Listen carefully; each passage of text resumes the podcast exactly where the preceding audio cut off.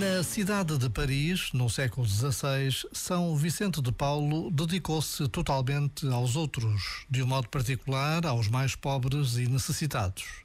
Este padre francês fundou inúmeras obras de assistência e a Igreja celebra hoje a sua vida, uma vida que continua a inquietar muitos homens e mulheres que se sentem chamados a viver a sua fé numa entrega radical a quem mais sofre.